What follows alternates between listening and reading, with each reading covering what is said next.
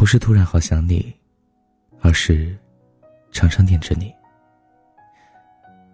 刷微博的时候，看到有人贴出了一张聊天记录，吐槽自己那烦人的男友，出差在外地也不消停。啊嗨，刚刚在街上看到你了。你看错了吧？我没去你那儿。啊去，我有证据，我拍照了，不信你看。然后啊，一张小猪仔的照片出现在屏幕上，我忍不住的笑出了声，大概。喜欢一个人，就是这样吧，不用你大费周章的去找他，他总会先想到你。他会告诉你他在忙什么，与你分享一些有趣的事情，时不时的在你的世界里刷一刷存在感。有时候他甚至会抱怨景色为什么那么好看，因为无法与你共赏，这感觉就好像。晓看天色，暮看云，行也思君，坐也思君。爱就是在一起，说好多好多废话。有人说，好的感情中，两个人像是最好的朋友一样，可以晚上蒙着被子在被窝里聊天，一直聊好久好久。这话倒是让我想起了间隔两地的鲁迅和许广平。来回不断的书信。他给他写：“我寄你的信，总喜欢送到邮局，不喜欢放在街边绿色的铁桶内。我总疑心那里是要慢一点的，心里又想，天天寄同一个名字的信，邮局的人会不会古怪啊？”他给他回的信同样是一天一封。有些话看上去相当的无聊，比如。去哪个百货公司买了六条小手巾，花了一块钱，还买了皮鞋、信纸等。但在鲁迅眼里，连这些废话，怕是都觉得有趣吧？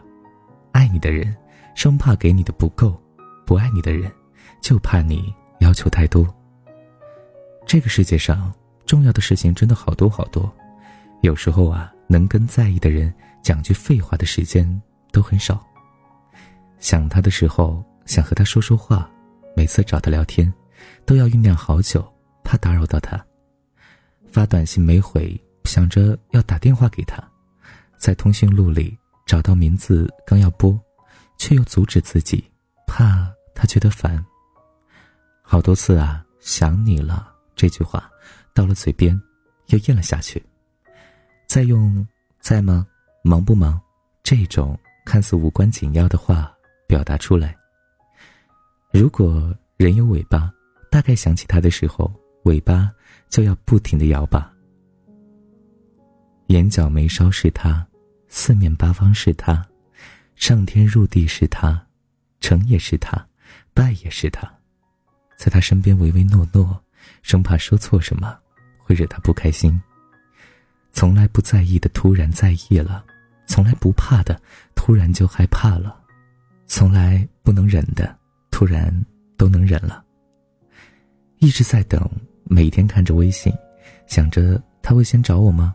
一直到深夜，终于他回复了几句话，就像荒井里碰上了丰年，日日夜夜的捞着那几句话，颠来倒去的想着，他的一个标点都能解读千百遍。但你每天夜里不能眠的时候，又知不知道？你爱的那个人已经开始打呼噜了，他的梦里没有你，醒了也可能不会爱你。你呀你，一个人狂欢，一个人失落。好在每天的生活好像也多了一些盼头。嘿，给你讲个故事，故事太长，我长话短说。我想你了。八十八岁的吴自谦与妻子李和清青梅竹马。婚后两个人一起生活了六十二年，李和清受伤住到医院，年迈的吴自谦心中挂念他，却因为身体原因无法全程陪他，于是啊，他每天都要写一封信让儿女转交。冬天没有什么了不起，成都根本不下雪。开心不到十分，因为你不在身边。昨天我强烈要求儿子带我来看你，见到你疲惫入睡，我只好离开；见到你气色还好，我就放心了。字迹有些颤颤巍巍，纸张也有点泛黄，却像极了一封封的情书。精神头好时，李和清会坐起来，捏着信一读就是半天，看完后再按着信原来的折痕。小心翼翼的折回去，放在枕头下边。据说这世界上有三样东西是掩盖不住的：咳嗽、贫穷和爱。想要隐藏，却会欲盖弥彰。一千多年前的吴越王因老婆回娘家，太过想念，忍不住写信给他说：“陌上花开，可缓缓归矣。”小路上的花开了，你可以一边赏花，一边慢慢的回来了呀。言外之意，你怎么还不回家呢？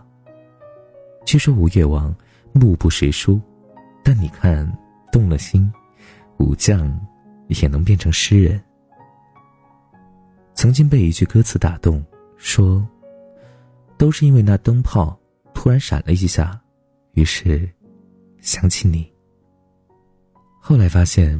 想念一个人，不是因为灯泡的闪烁，是因为一直一直都在想你啊。被风吹到眼睛，会想你；看到闪烁的路灯，想你；下起雨，想你；你就在我身边，还是想你。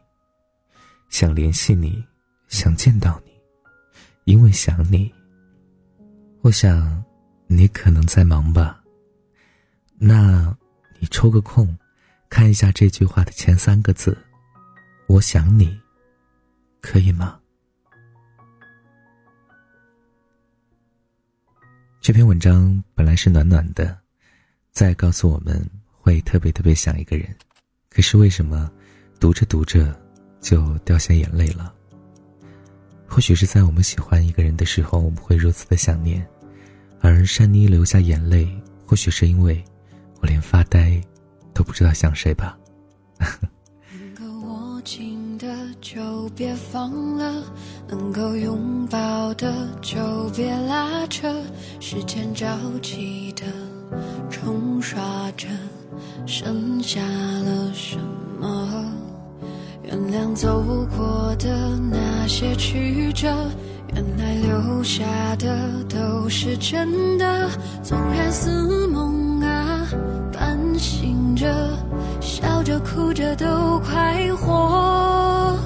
谁让时间是让人猝不及防的东西？晴时有风，阴有时，朝夕，又念着往昔，偷走了青丝，却留住一个你。岁月是一场有去无回的旅行，好的坏的。都是风景，别怪我贪心，只是不愿醒，因为你，只为你，愿和我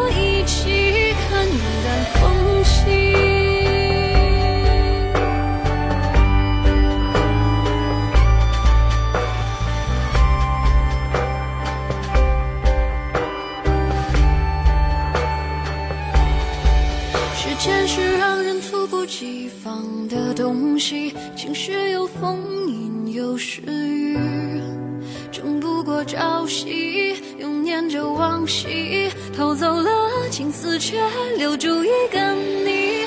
岁月是一场有去无回的旅行，好的坏的都是风景，别怪我。